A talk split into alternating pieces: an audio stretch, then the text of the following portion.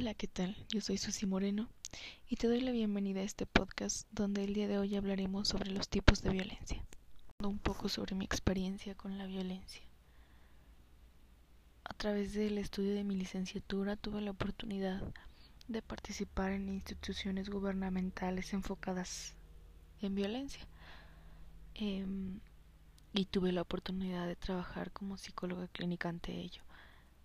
Básicamente, eh, algo que nos podemos dar cuenta, o que de lo que me puede dar cuenta, es que la mayoría de estas instituciones están enfocadas en violencia hacia la mujer.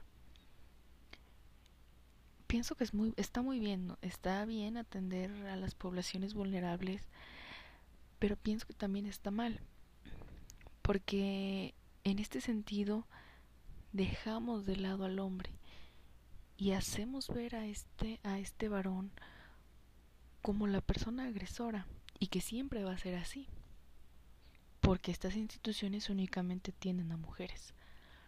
Eso es un pequeño paréntesis una pequeña observación. Sin embargo me gustaría continuar. Sin embargo este comentario lo hago con la intención de que no nos quedemos con esa idea de que los hombres únicamente son los agresores. No, las mujeres también agredimos, los hombres también agreden. Eh, todos somos grupos vulnerables, seas hombre, mujer, niño, niña, independientemente de la edad que seas, eres un grupo vulnerable y puedes ser violentado o puedes ser agresor. Eh, la violencia es definida como aquella acción u omisión que tenga o pueda tener como resultado el daño hacia la otra persona. Este daño puede ser psicológico, físico, económico, patrimonial y sexual. Aquí hay un punto bien importante, porque mm, a veces pensamos, o bueno, me he topado con personas que piensan y que cuando tú dices violencia, lo primero que se les viene a la mente es el golpe, y no es así. La violencia psicológica es la más común en nuestra sociedad y es la menos visible. La violencia física deja un moretón, la violencia sexual deja un dolor físico, deja incluso un embarazo como secuela, como consecuencia. Pero la violencia psicológica es un poco invisible, incluso para la misma persona que es víctima. Eso no le resta importancia, cabe, destacar. La violencia psicológica tiene como bases la discriminación, los insultos, las agresiones a través de situaciones verbales, incluso a través de actos pero es un daño que se queda, es un dolor emocional que va a ser psicológico. Es algo que ya pasó, pero que me deja una secuela psicológica. Es algo que esta persona está haciendo, es algo que alguien cercano a mí está haciendo, algo que alguien lejano a mí está haciendo y que me va a ocasionar un daño psicológico.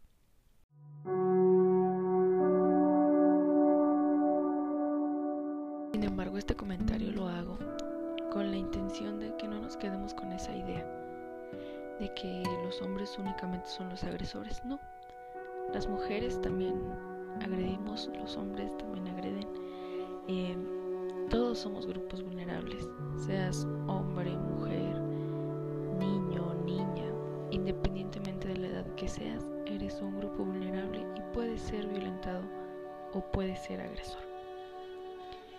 Eh, la violencia es definida como aquella acción u omisión que tenga o pueda tener como resultado el daño hacia la otra persona. Este daño puede ser psicológico, físico, económico, patrimonial y sexual. Aquí hay un punto bien importante porque a veces pensamos, o bueno, eh, me he topado con personas que piensan y que cuando tú dices violencia, lo primero que se les viene a la mente es el golpe, y no es así. La violencia psicológica es la más común en nuestra sociedad y es la menos visible. La violencia física deja un moretón, la violencia sexual deja un dolor físico, deja incluso un embarazo como secuela, como consecuencia. Pero la violencia psicológica es un poco invisible, incluso para la misma persona que es víctima. Eso no le resta importancia, cabe, destacar. La violencia psicológica tiene como bases la discriminación, los insultos, las agresiones a través de situaciones verbales, incluso a través de actos. Pero es un daño que se queda, es un dolor emocional que va a ser psicológico. Es algo que ya pasó pero que me deja una secuela psicológica. Es algo que esta persona está haciendo, es algo que alguien cercano a mí está haciendo, algo que alguien lejano a mí está haciendo y que me va a ocasionar un daño psicológico. Me gustaría continuar con la violencia física, la cual va a tener como resultado pues un daño físico, que puede ser visible a través de un moretón, a través de mayugamientos, fracturas, lesiones corporales. Em, que estas lesiones corporales pueden llevar a la persona a una hospitalización, pueden llevar a la persona a, un, a daños pues un poquito más severos. Cabe mencionar que no la agresión física necesariamente tiene que ser con, con otro cuerpo físico, ¿no? Físico humano, sino que puede ser a través de armas de fuego, a través de armas punzocortantes, a través de un auto, a través de cualquier otro objeto que pueda ser utilizado para dañar la integridad física de otra persona. Hay, ciudadanos que tuve la oportunidad de conocer y de, de saber cuál es su historia y que, o sea, independientemente de del arma agresora, los daños son muy grandes. Hay personas que fueron atropelladas y no tuvieron una hospitalización. Hay personas que fueron agredidas a lo mejor con un arma blanca e incluso estuvieron al punto de fallecer. Por otro lado, vamos a abordar la violencia patrimonial. Esta violencia patrimonial consiste, como su nombre lo dice, en mi patrimonio, lo que es mío, en cuestión de bienes. Cuando alguien me quita ese bien, me está violentando patrimonialmente. Llámese mi computadora, llámese mi auto, llámese mi casa. Esto por lo regular pasa cuando las personas se divorcian. Y a lo mejor uno corre a la, a la otra par, a la otra parte de la pareja y se queda con todo, ¿no? y o también pasa pues en las cuestiones por lo regular es más en cuestiones familiares cuando pasa esto de la violencia patrimonial continuamos con la violencia económica que nuevamente es cuando vulneran eh, pues mi economía no por lo regular yo trato de hacer énfasis cuando hablo sobre la violencia económica en los niños porque lo que pasa es que los adultos, los padres, tienen una responsabilidad económica con estos niños. Cuando esta responsabilidad no se cumple, se está violentando económicamente al niño, porque es una persona que no puede valerse por sí sola, que no es económicamente independiente y entonces por eso se le está vulnerando. También pasa cuando hay separaciones y en estas cuestiones de la pensión alimenticia cuando no se cumple o cuando no se otorga. Se está vulnerando económicamente y se está violentando económicamente a las personas. Y para finalizar, quisiera hablar sobre la violencia sexual. Esta violencia que para mí es muy importante, igual que las demás, pero que me hace mucho ruido cuando hablamos sobre los niños. En mi anterior trabajo tuve la oportunidad de trabajar mucho con violencias sexuales. Y es muy, muy mm, complicado a veces abordarlo porque es un tema muy delicado para la persona víctima. Y también es complicado obtener información. Por eso es importante que los terapeutas tengamos algunas alternativas y estrategias para poder obtener esa información de una manera adecuada que no pueda llevarnos a, a una revictimización más grande por parte de la víctima. Pero bueno, aquí, mm, pues como su nombre lo dice, es una violación sexual, el acoso sexual. Una diferencia entre acoso, abuso y violación es muy grande. El acoso es el hostigamiento. El abuso eh, consiste en, toqueteos, insinuaciones, invitaciones incluso, y la violación como tal ya, ya lleva eh, como primera base pues una penetración.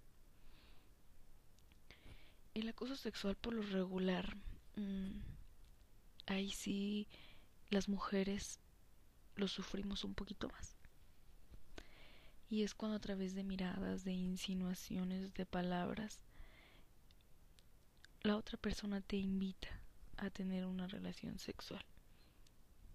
O también cuando te condicionan, por ejemplo en el ámbito laboral, que a cambio de un favor sexual se te condicione un aumento de sueldo, se te condicione un, un aumento de puesto. Eso es violencia sexual. En la cuestión de, de abuso, es cuando ya hay un tocamiento sin consentimiento, no importa la edad que tengas, no importa el sexo que seas, pero están violentando tu, tu intimidad, están violentando tu físico, están violentando tus, tus límites, ¿no? Cuando no hay un consentimiento, eso nos va a tener como consecuencia también un daño psicológico. Y pasamos ya a la violación sexual como tal, que consiste en la penetración de cualquiera de los orificios del ser humano. Ya sea que, mm, que haya una práctica de sexo oral, que haya una práctica sexual vaginal o anal. No importa si no es con el miembro sexual de la otra persona. Se puede hacer, eh, puede haber penetración con objetos, con dedos, y con miembros y con más cosas. Entonces eso ya indica una violación sexual. Toco este tema hasta el último porque mm, quisiera compartirles que mm, hay varios protocolos en cuestión de salud que se siguen cuando nos encontramos con este tipo de personas víctimas. Hay una norma, la norma oficial mexicana 046, que habla sobre estos protocolos. En ella nos, nos explica y nos obliga a todos los servidores públicos y, y personal de salud que trata con personas que han sido violentadas a dar un aviso al Ministerio Público. Este aviso es únicamente un escrito donde se le indica al MP tal persona fue agredida de tal modo, tal día y así para que ellos ya tengan como un antecedente. No es una denuncia porque la denuncia solamente la puede hacer la persona agredida. Pero también dentro de este protocolo, en cuestiones de, de violencia sexual, se hacen los estudios correspondientes para infecciones de transmisión sexual. Y algo súper importante y que para mí es algo muy bueno es que en los hospitales se encuentra, se cuenta con medicamento retroviral. Esto significa que son medicamentos que se otorgan a las personas, se les administran para evitar la replicación del virus del VIH. Este medicamento, claro, tiene un, un tiempo de aplicación y una forma de tratamiento. Sin embargo, independientemente de la que sean, yo pienso que es algo, una oportunidad muy grande. Y afortunadamente tuve la oportunidad igual de ver eh, cómo ese, ese tratamiento era aplicado en niños. Niños que que no sabían incluso lo que era una violación, que no tenían esa noción y que podía y que en riesgo estaba su salud física, su salud sexual, su salud emocional, psicológica y que afortunadamente tuvieron el acceso a un servicio así. Lo comento porque quiero que sepan que hay muchas alternativas de solución, que hay muchas alternativas de apoyo y que todas tenemos el acceso a ellas. Si conoces a alguien que sufra violencia, si tú eres alguien que sufre violencia, por favor dale la importancia que tiene. Por favor no permitas que nunca nadie más vuelva a lastimarte o vuelva a lastimar a otra persona. Porque a veces somos como antiviolencia, pero vemos que violentan a alguien y no hacemos nada. Entonces ahí estamos yendo en contra de lo que, lo que decimos. Hay que ser congruentes. Sepan que hay instituciones que son gratuitas, sepan que hay medicamentos que nos pueden ayudar a prevenir enfermedades o infecciones, sepan que hay instituciones que nos respaldan, sepan que hay refugios, más que nada para mujeres y niños, que te dan ese techo, que te dan ese alimento, que te dan esa educación y sobre todo te dan esa protección. Denuncien, inviten a que denuncien somos un país, hablo de México, somos un país con índices de violencia muy altos. Hagamos lo que nos toca, pongamos ese granito de arena para que eso cambie. Criemos buenas personas, en el mundo hacen falta, seamos buenas personas también. En los próximos podcasts ahondaré un poquito más sobre cada tipo de violencia y pues bueno, por hoy es todo. Te agradezco mucho que hayas llegado hasta aquí y por favor reflexiónalo. Nadie, absolutamente nadie, tiene el derecho de lastimarte. Y sobre todo nadie, absolutamente nadie que te ha lastimado, tiene el derecho de andar por la vida como si nada hubiera pasado. Y más aún, más importante que eso, nadie merece ser lastimado y no hacer nada. Nosotros somos nuestro, nuestro templo, nuestra iglesia. Cuidémonos, pero no solo en lo físico, también en lo psicológico, también en todos esos aspectos que nos conforman como personas y como seres humanos. Quiérete, ámate, valórate y sobre todo aprende a darte la vida que mereces, a darte ese sentimiento de paz que mereces, a enfrentar aquellas cosas que no te han hecho tan felices, a enfrentar aquello que es tu responsabilidad, a enfrentar aquello que no es tu responsabilidad.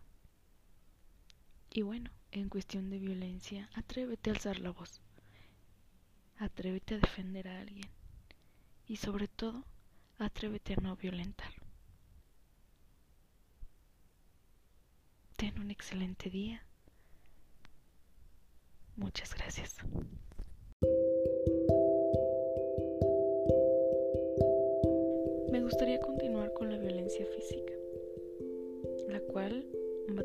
Resultado pues un daño físico que puede ser visible a través de un moretón, a través de mayugamientos, fracturas, lesiones corporales. Eh, que estas lesiones corporales pueden llevar a la persona a una hospitalización, pueden llevar a la persona a, a daños pues un poquito más severos. Cabe mencionar que no la agresión física necesariamente tiene que ser con, con otro cuerpo físico, ¿no? Físico humano, sino que puede ser a través de armas de fuego, a través de armas punzocortantes, a través de un auto, a través de cualquier otro objeto que pueda ser utilizado para dañar la integridad física de otra persona.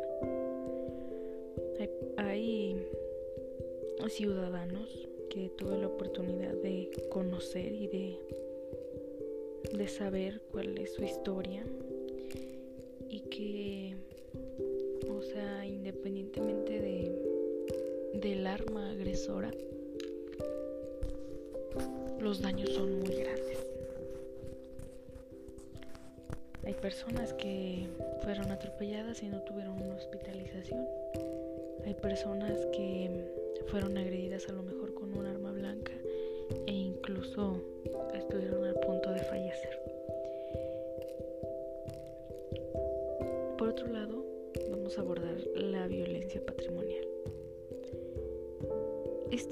Violencia patrimonial consiste, como su nombre lo dice, en mi patrimonio, lo que es mío, en cuestión de bienes.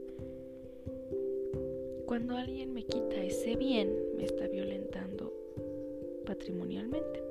Llámese mi computadora, llámese mi auto, llámese mi casa. Esto por lo regular pasa cuando las personas se divorcian. Y a la, otra, a la otra parte de la pareja y se queda con todo, ¿no? Y o también pasa pues en las cuestiones, por lo regular eso más en cuestiones familiares, cuando pasa esto de la violencia patrimonial. Continuamos con la violencia económica, que nuevamente es cuando vulneran eh, pues mi economía, ¿no? Por lo regular yo trato de hacer énfasis cuando hablo sobre la violencia económica en los niños, porque lo que pasa es que los adultos, los padres, tienen una responsabilidad económica con estos niños. Cuando esta responsabilidad no se cumple, se está violentando económicamente al niño, porque es una persona que no puede valerse por sí sola, que no es económicamente independiente y entonces por eso se le está vulnerando. También pasa cuando hay separaciones y en estas cuestiones de la pensión alimenticia cuando no se cumple o cuando no se otorga. Se está vulnerando económicamente y se está violentando económicamente a las personas. Y para finalizar, quisiera hablar sobre la violencia sexual. Esta violencia que para mí es muy importante, igual que las demás, pero que me hace mucho ruido cuando hablamos sobre los niños. En mi anterior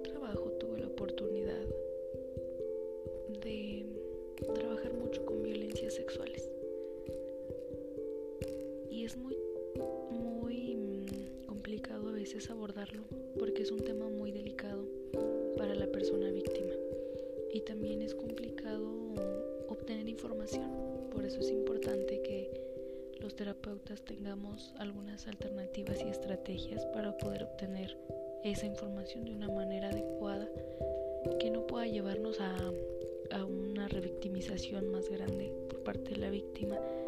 Pero bueno, aquí, mm, pues como su nombre lo dice, es una violación sexual, el acoso sexual. Una diferencia entre acoso, abuso y violación es muy grande. El acoso es el hostigamiento. El abuso eh, consiste en, toqueteos, insinuaciones, invitaciones incluso. Y la violación como tal ya, ya lleva eh, como primera base pues una penetración. El acoso sexual por lo regular, mm, ahí sí las mujeres lo sufrimos un poquito más. Y es cuando a través de miradas, de insinuaciones, de palabras, la otra persona te invita a tener una relación sexual. O también cuando te condicionan, por ejemplo en el ámbito laboral, que a cambio de un favor sexual se te condicione un aumento de sueldo, se te condicione un, un aumento de puesto. Eso es violencia sexual. En la cuestión de, de abuso,